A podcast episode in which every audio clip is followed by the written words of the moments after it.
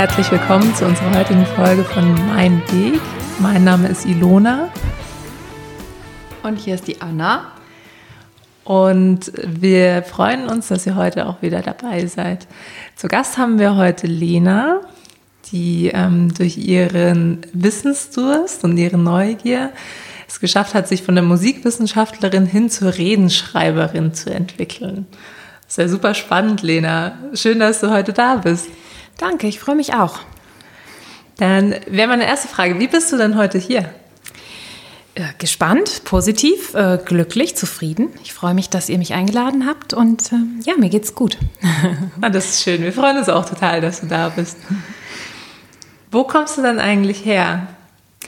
Ja, ich komme aus Norddeutschland, vom Meer, von der Ostsee und aus einem Haushalt, in dem ja Wissen und Bildung und äh, sowas eigentlich sehr, sehr wichtig war. Mein Vater ist Philosophieprofessor, meine Mutter ähm, Fachleiterin, also Ausbilderin von GymnasiallehrerInnen. Und bei uns ging es eigentlich immer darum, über Dinge sich auszutauschen, äh, Neues zu lernen. Da wurde immer mal das Lexikon geholt, wenn eine Frage gestellt wurde, die nicht zu beantworten war. Und ähm, ich glaube, dass mich das sehr geprägt hat, denn Lernen ähm, ist für mich total wichtig, immer wieder was Neues zu entdecken. Du sagst es schon, Wissensdurst. Genau. Ich habe ähm, dann, ähm, als ich zu Hause ausgezogen bin, sozusagen Musikwissenschaft studiert und äh, zwar in Berlin, wo ich schon sehr, sehr lange hin wollte. Und ich hatte die große Freiheit, tatsächlich das zu studieren, was ich wollte. Meine Leidenschaft war in der klassischen Musik. Ich habe selber gerne musiziert und wollte einfach noch mehr über Musik erfahren. Ich wollte besser über Musik reden können, ähm, sie verstehen, vielleicht auch über sie reden als Journalistin mit, mit relativ vagen Ideen, was man dann damit beruflich mal machen kann. Aber in der Freiheit, das zu studieren, was ich wollte. Und das äh, war sehr schön. Gleichzeitig habe ich ähm, auch bei der, äh, bei der Argumentation, warum ich nun nach Berlin gehen will, tatsächlich auch sehr stark reingebracht. Ja, Musikwissenschaft geht in Berlin ganz toll. Da sind drei Universitäten, also das muss dann schon Berlin sein. Und so bin ich dahin gekommen, wo ich hin wollte. Ähm, warum genau Berlin?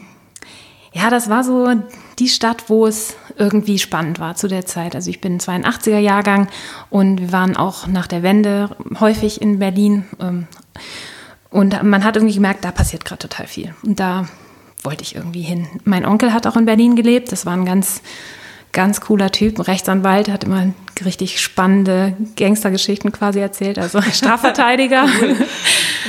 Und ähm, irgendwie hat, mir, hat mich das total angezogen. Da wollte mhm. ich hin. Mhm. War dann dein Onkel auch so ein, so ein bisschen ein Vorbild oder eine Inspiration für dich? Oder war, war, es einfach nur, weil, weil du eine Verbindung nach Berlin hattest und gesehen hast, da passiert so viel, da möchte ich hin?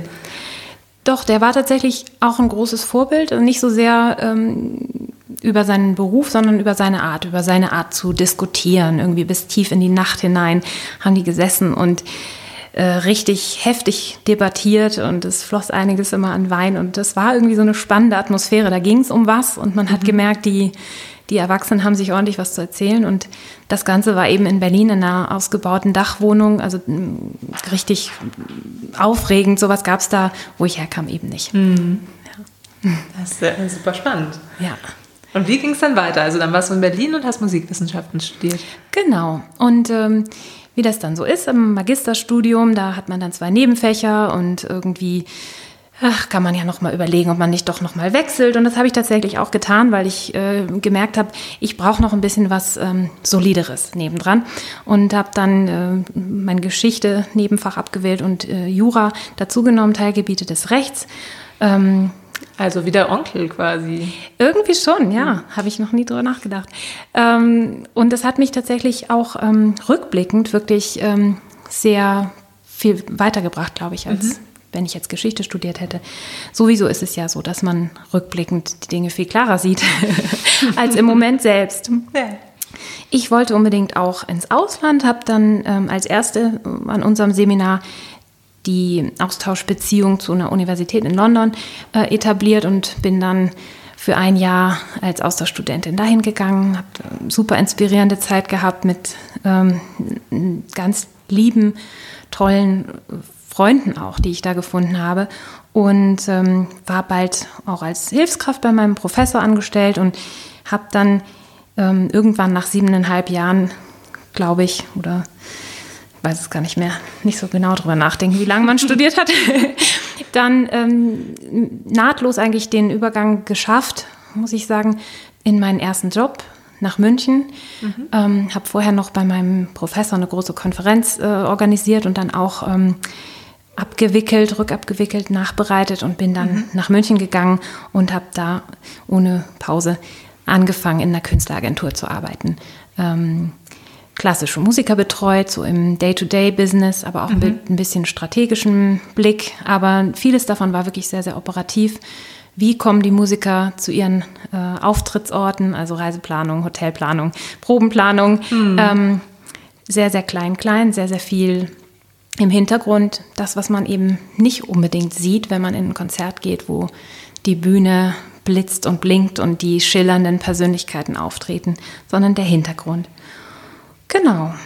Und das habe ich eigentlich ähm, zwei Jahre sehr, sehr gerne gemacht. Und dann bin ich an eine Stelle gekommen, die man vielleicht als Weggabel bezeichnen würde. Nur das hat sich damals natürlich nicht so klar dargestellt. Und ich habe viel über den Begriff Weggabel nachgedacht jetzt. Ähm, eigentlich war das einfach nur ein wahnsinnig zäher, unangenehmer Prozess. Und der hat sich über zwei Jahre hinweggezogen und ich habe irgendwie gemerkt, ich möchte mich aus der aktuellen Situation, aus der aktuellen Branche vielleicht auch wegbewegen. Also ein Weg von, aber wo ich genau hin wollte, das war mir eigentlich gar nicht klar.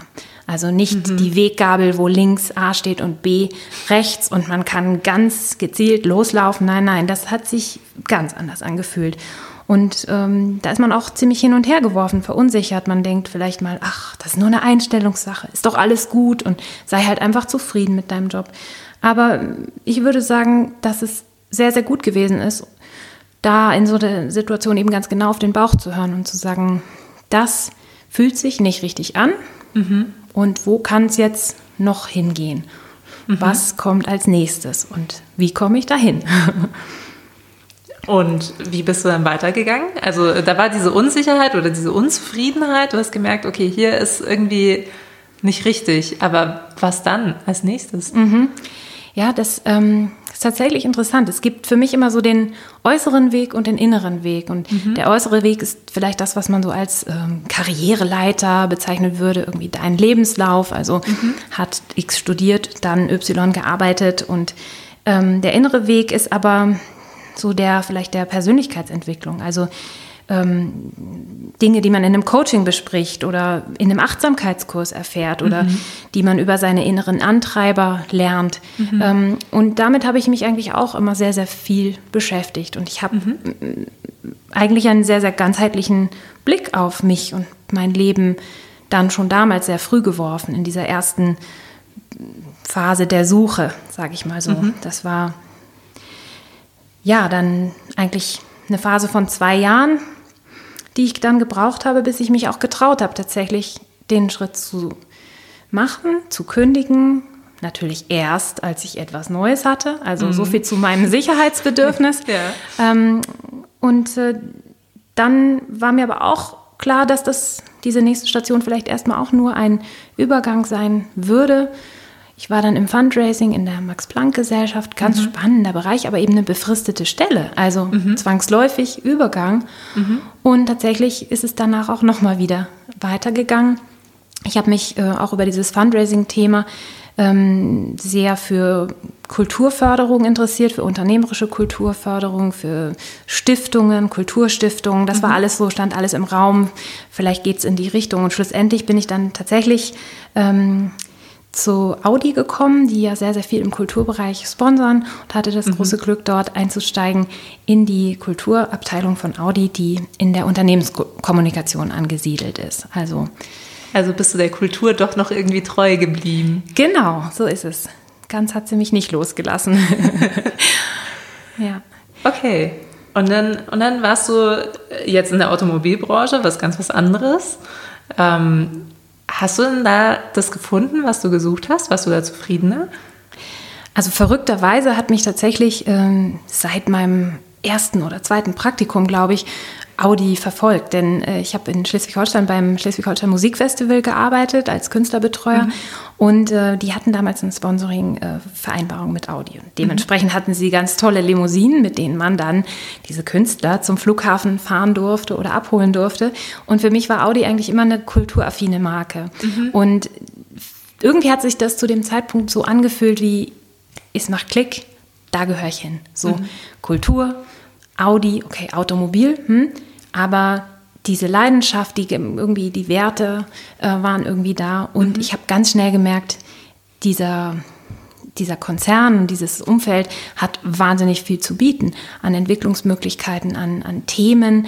Und dann ist es tatsächlich auch nicht dabei geblieben, dass ich da die Kultursponsorings betreut und also auch kommunikativ betreut habe, sondern ich habe mich in der Abteilung selbst wieder weiterentwickelt, auch mich mit den Themen äh, wie Zukunft der Mobilität beschäftigt mhm. und bin also irgendwie immer in Bewegung gewesen mhm. und geblieben.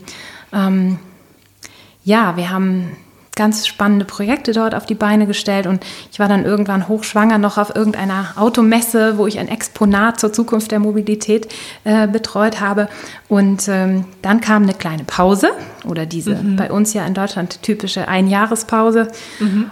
Und die war wiederum in anderer Hinsicht sehr, sehr fordernd. Und dann kamen die großen Fragen. Wie ist das jetzt? Wieder zurück in den Job? Wird man da irgendwie ernst genommen? Ich wollte keineswegs nur noch so als die Mami wahrgenommen werden. Und mhm. ja, da war es dann nochmal irgendwie schwer zu sagen, wie, das, wie der Einstieg funktioniert. Und wie hast du es dann tatsächlich erlebt, dass du wieder eingestiegen bist?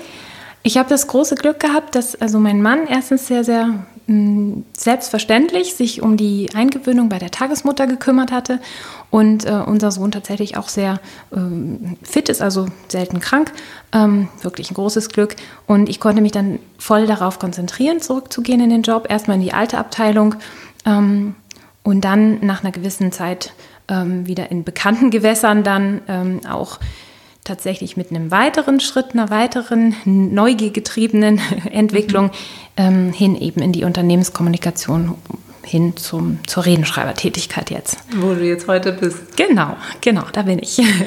das ist super spannend. Das heißt, ähm, der Wechsel in die Automobilbranche, in diesen großen Konzern, hat dir im Endeffekt die Möglichkeit gegeben, dein, deine Neugier und dein Wissensdurst zu befriedigen oder da ein, eine Möglichkeit zu finden, dich immer weiterzuentwickeln und weiterzubewegen. Ist das so? Ja, absolut.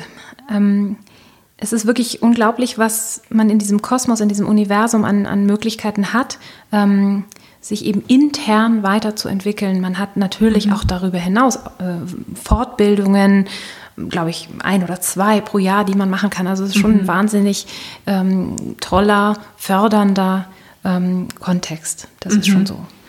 Also hilft dir auch durch, durch diese Weiterbildungen, die du bekommst, für deinen inneren Weg, den du vorher beschrieben hast, nehme ich an. Absolut, das stimmt. Ja, genau. Mhm. Sehr also, super. Ja, es ist wirklich toll. Und es ähm, hat auch noch einen weiteren äh, Aspekt, nämlich dieses Thema Vereinbarkeit. Und das ist mhm. ja äh, für eine junge Mutter durchaus auch wichtig. Ähm, du weißt ja nicht, wie das, wie das ist, wenn du, wenn du zurückgehst in den Job. Also ist dein Kind häufig krank? Ähm, kannst du wirklich da deine Leistung bringen? Äh, wie viel kannst du, wie viel kannst du wirklich arbeiten? Und ähm, diese großen Strukturen, die kennen das aber. Die kennen das, dass Frauen Kinder bekommen. Die wissen auch, dass Männer tatsächlich sich Zeiten nehmen für die Familie. Und die, die, mhm. die haben viele Möglichkeiten, damit umzugehen, das auch ähm, auszugleichen und äh, ja, noch zumindest irgendwie auch nachzubesetzen oder eben ähm, schnell de, auch dafür zu sorgen, wenn mal jemand ausfällt, dass es eben abgepuffert wird, ja. Und das ist in einem kleinen in der kleinen äh, Firma natürlich eine ganz andere Geschichte. Mhm. Ja. Klar. Das heißt, du hast jetzt da in einem großen Unternehmen super Erfahrungen gemacht, was, was die Vereinbarkeit angeht mit äh, Beruf und Familie und kannst im Endeffekt beides leben. Du kannst Mutter sein und du kannst deinen Job gut machen, weil du hast ja auch einen verantwortungsvollen Job als Redenschreiberin. Absolut. Also das ist äh, wirklich, wirklich toll, dass beides eben geht. Mhm. Natürlich gibt es die Momente, wo es dann ein bisschen knirscht, ähm, mhm. ähm, wenn äh, kurzfristig noch was fertigzustellen ist und man muss einfach das Kind holen. Das Kind muss tatsächlich geholt werden. Und äh, in den Momenten, ja, da äh, reibt es dann schon manchmal ganz schön, ähm, aber mir hilft es dann ähm, zu wissen, dass ich mich abends nochmal dran setzen kann oder äh, eben wenn der Kleine schläft oder ähm, eben auch am nächsten Tag äh, weitermachen zu können. Mir hilft es einfach auch, ähm, in solchen Situationen einen kurzen Schritt zurückzutreten, zu sagen, einmal tief durchatmen, was ist jetzt wirklich wichtig. Das sind so kleine ähm, Tools aus der Achtsamkeit, die dann auch helfen können. Also es reibt dann aber, weil du hast gerade, das sieht man jetzt im Podcast nicht, du hast gerade mit den Händen so vor deinem Herzen rum. Es reibt dann eher innerlich, oder? Also es reibt jetzt nicht äußerlich, sondern es reibt eher innerlich in diesem Moment. Ja, also das reibt innerlich und das hat natürlich immer auch mit der eigenen Persönlichkeit zu tun. Ähm, apropos innerer Weg, also meine beiden stärksten Antreiber sind tatsächlich beeil dich und sei perfekt. Und also diese Antreibersätze kann man ja auch sozusagen ähm, analysieren. Äh, und diese beiden Antreibersätze zusammen, sei perfekt und beeil dich, die haben es in sich. Egal, unabhängig von der Jobstruktur, vom Äußeren, ja, unabhängig von dem Job, den ich mache. Das wäre in jedem Job so. Die beiden zusammen ähm, die widersprechen sich ja eigentlich auch. Man kann nicht alles schnell machen und auch noch perfekt machen. Also es ist ein innerer, ein inneres Reiben oder ein innerer Druck. Also es verursacht einen ziemlichen Stress eigentlich, diese zwei Antreiber, oder? Ja, also ich war zumindest äh, sehr äh, erstaunt, als ich die vor gar nicht so langer Zeit ähm, in einem ganz fantastischen Coaching-Tool, was ähm, High ID heißt, was man mhm. also zu Hause für sich selber ähm, auch ähm, durchführen kann, als ich also dort diese beiden Antreiber entdeckt habe, sei perfekt und beeil dich. Puh, da habe ich ganz schön geschluckt und gemerkt, mhm. Kein Wunder, dass ich mich häufig doch sehr gehetzt fühle oder sehr ja, nicht mit mir zufrieden bin vielleicht. Mhm. Ähm, und nur das zu erkennen, und das ist wieder diese Frage der Perspektive, wenn man die Dinge klar sieht, dann kann man auch besser damit irgendwie umgehen. Und ähm, ja, Transparenz sozusagen über sich selbst, also der ganzheitliche Blick auf die Person hilft da irgendwie schon. Und jetzt hattest du vorher schon das Stichwort Achtsamkeit genannt. Wie sieht denn das dann in der Praxis aus bei dir? Also wir nehmen jetzt an, du, du bist im Job und irgendwie kommt ein Auftrag rein und, und familiär ist gerade irgendwas und wow, Chaos. Was mhm. machst du dann? Also ich glaube, die Kunst in solchen Momenten ist, ähm, sich Raum zu schaffen für bewusste Entscheidungen. Raus aus dem Autopiloten, sagt irgendwie meine Achtsamkeitslehrerin immer, mhm. Mm, um einfach ähm, ja, einen, einen, kleinen Puffer sich selber zu schaffen. Und das geht äh, mit bestimmten Tools, also ich beispielsweise mit einem drei Minuten Atemraum oder sowas. Aber ich bin auch der festen Überzeugung, dass es ähm, sich auch grundsätzlich ähm, ähm, verändert, wenn man Achtsamkeit äh, über eine längere Zeit praktiziert. Jetzt bin ich ganz offen, gebe zu, ich gehöre nicht zu denjenigen, die mhm. jeden Tag meditieren äh, morgens. Aber ich habe sehr viel darüber gelesen und es gibt Role Models ähm, wie eine Sophia Rödiger oder sowas, die dann sagen, wenn du das wirklich machst jeden Tag, dann gehst du einfach auch anders in den Tag. Und dann haben vielleicht solche turbulenten Situationen nicht mehr die, die Schwierigkeit, die sie ohne dieses Fundament der, der, der Achtsamkeit, der Gelassenheit vom, von der Morgenmeditation beispielsweise oder sowas ähm, hätten. Ähm, ja, also das Ziel wäre vielleicht jeden Tag 20 Minuten gleich zum Start des Tages, aber aktuell kriege ich das nicht hin. Und auch das ist in Ordnung, weil das ist auch ein wichtiger Aspekt bei Achtsamkeit eben mhm. zu versuchen, nicht zu bewerten. Und einfach, es ist wirklich wahnsinnig schwierig. Und den Moment zu sehen, wie er ist und zu verstehen, nur in diesem Moment kannst du dein Leben gestalten und mit deiner Einstellung beispielsweise in dem Moment wirklich was verändern. Mhm. Ja. Ja, spannend. Und von dem, was du erzählst, also auch wenn du jetzt nicht jeden Morgen meditierst und deine Achtsamkeitspraxis machst, habe ich doch das Gefühl von dem, was du erzählst, dass es dir hilft, allein das Wissen und die, das Bewusstsein darüber, wie das Ganze funktioniert, mhm. in kritischen Momenten dir auch Raum zu schaffen und zu nehmen, was der mhm. eigentlich das Ziel der ganzen Übung ist, oder? Mhm. Also es ist Übungssache, wie du sagst, ähm, aber es geht, geht von Situation zu Situation besser, würde ich sagen. Ja. Und wie machst du es dann, wenn du sagst, du nimmst dir nicht diesen drei Minuten Atemraum, wo du gerade auch schon so ein bisschen in die Luft geguckt hast, so, ah, eigentlich sollte ich, aber ich mache es nicht immer. Wie machst du es dann? ähm, ich, ja, es ist tatsächlich schon der Gedanke daran, also ich bin ein sehr, sehr kognitiver Mensch oder, oder kopfgetriebener Mensch. Also schon alleine die Vorstellung davon, was der drei Minuten Atemraum jetzt bewirken würde, hilft mir einfach zu sagen, okay, jetzt das halte inne, einen kurzen Moment Pause und ich muss den nicht durchführen, sozusagen äh, nach der Schule sozusagen, sondern ähm, der Gedanke daran hilft. Du sagtest vorher im Vorgespräch ein Thema, was, was auch mit dem Thema Achtsamkeit zu tun hat und in dem Moment sein. Ähm, der Weg ist das Ziel, ist so, so ein spannender ja, so ein spannender Satz. Was, was heißt der für dich? Wie siehst du den? Ich glaube, dass das ein Satz ist, den ganz viele Leute sagen, aber nicht leben oder nicht spüren. Der Weg ist das Ziel. Das bedeutet, es kommt nicht darauf an, was da am Ende steht. Und das ist schnell gesagt. Der Weg ist das Ziel. Das sagt man vielleicht auch mal, wenn es gerade nicht so rund läuft. Und letzten Endes wollen doch alle an irgendein Ziel. Aber was ist das Ziel? Und das Ziel zu definieren, das kann ja nicht nur sozusagen äh, das sogenannte Ankommen sein. Ich glaube, wenn man wirklich angekommen ist, dann ist es auch nicht mehr weit äh, bis zum Sarg. Ähm, also wenn es keine Aufs und Abs mehr gibt, keine Herausforderungen, ist ja auch dann ein Problem für viele Menschen, beispielsweise in der, in der Rente, diesen, diesen, diesen Umschwung hinzukriegen irgendwie. Mhm. Wenn, ja, das, äh, das, das glaube ich, ist ähm, ist sehr, sehr problematisch, weil ganz viele diesen Satz eben nennen, ähm, ohne ihn wirklich zu, zu leben. Aber ich denke da auch an, an Friedhof Bergmann, den ähm, Godfather des New Work sozusagen, der mhm. vor ein paar Wochen verstorben ist, hochbetagt. Und der sagte eben, was will ich wirklich, wirklich tun auf dieser Welt? Und das ist eine ganz tolle Frage. Und ich, wir können sehr, sehr glücklich sein, dass wir sie uns stellen dürfen heutzutage und können und in, in bestimmten ja, ähm, Rahmen auch ähm, äh, ihr folgen können. Aber es ist auch eine ganz große Belastung, sich diese Frage zu stellen. Also wo will ich, was will ich wirklich, wirklich tun? Das ist eine Last, diese Frage zu beantworten. Mhm. Ähm, das ist ganz schwer zu definieren. Okay, also ähm, ich verstehe, du hast es für dich wahrscheinlich noch nicht so richtig beantwortet, diese Frage.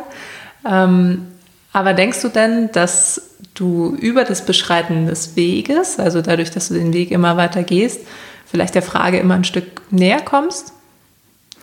Ich glaube, anders kann es gar nicht sein. Mhm. Denn der Weg ist ja das Leben eigentlich. Also der Weg ist nicht das Ziel, sondern der Weg ist das, was uns passiert tagtäglich, in jedem Moment. Und wenn man diese ganzen Momente nicht irgendwie wahrnimmt, dann ist das Leben irgendwie vorbei. Es gibt da einen ganz tollen Film, vielleicht können wir ihn nachher verlinken. Da packt es mich richtig. Da sind ganz unscheinbare Momente hintereinander weggeschnitten, ganz, ganz, ganz viele. Ob es, ich sage jetzt mal, das Naseputzen oder ähm, einem Kind fällt das Eis runter. Ganz viele Momente, ganz bunt, hintereinander, durcheinander gewirbelt. Und du schaust es an und denkst, wow, krass, das passiert hier jeden Tag, jede Sekunde. Und das ist das Leben. Und wenn wir dem, diesen Momenten nicht mehr Aufmerksamkeit schenken, dann ist das Leben einfach verlebt und vorbei. Mhm. Aber das ist die Theorie, äh, wie ich es, also für mich fühlt sich auch nicht so an, als sei wirklich der Weg das Ziel. Man hat diese Ziele, diese, diese vielleicht im äußeren Weg definierten ja, Karriereleiterstufen, äh, die Beförderung, den Dienstwagen oder der Doktortitel oder so.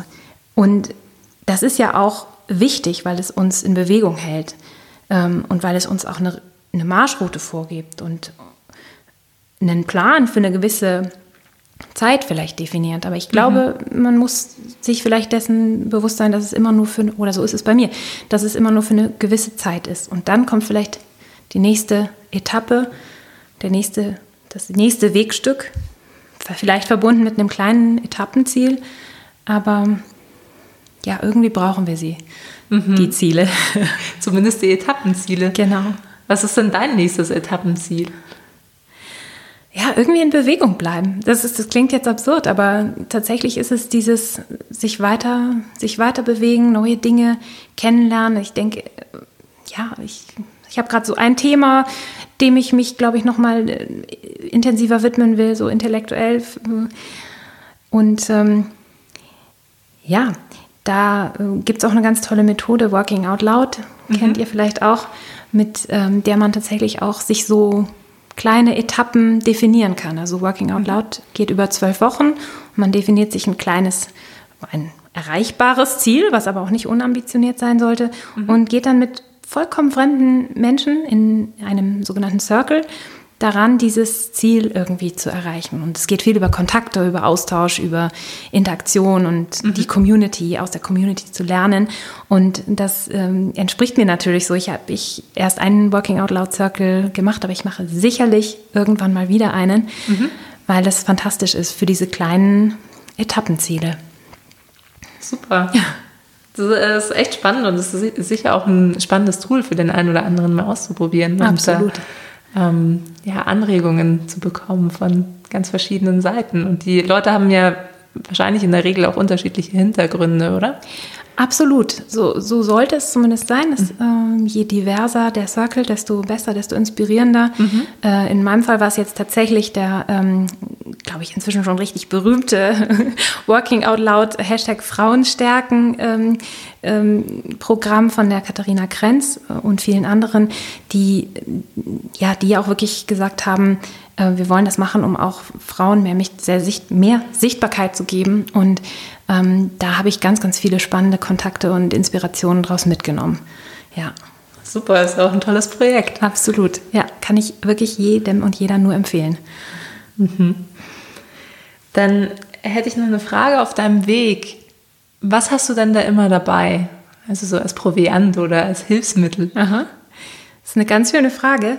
Ähm, ich glaube, wenn ich ein, ein Buch habe, also ein Roman, Fiction muss es schon sein, in das man so richtig reinsinken kann. Das ist ein ganz toller Begleiter, eine richtige, gibt auch Stabilität, irgendwie ein kleiner Anker in der Handtasche oder in der Laptoptasche mit dabei.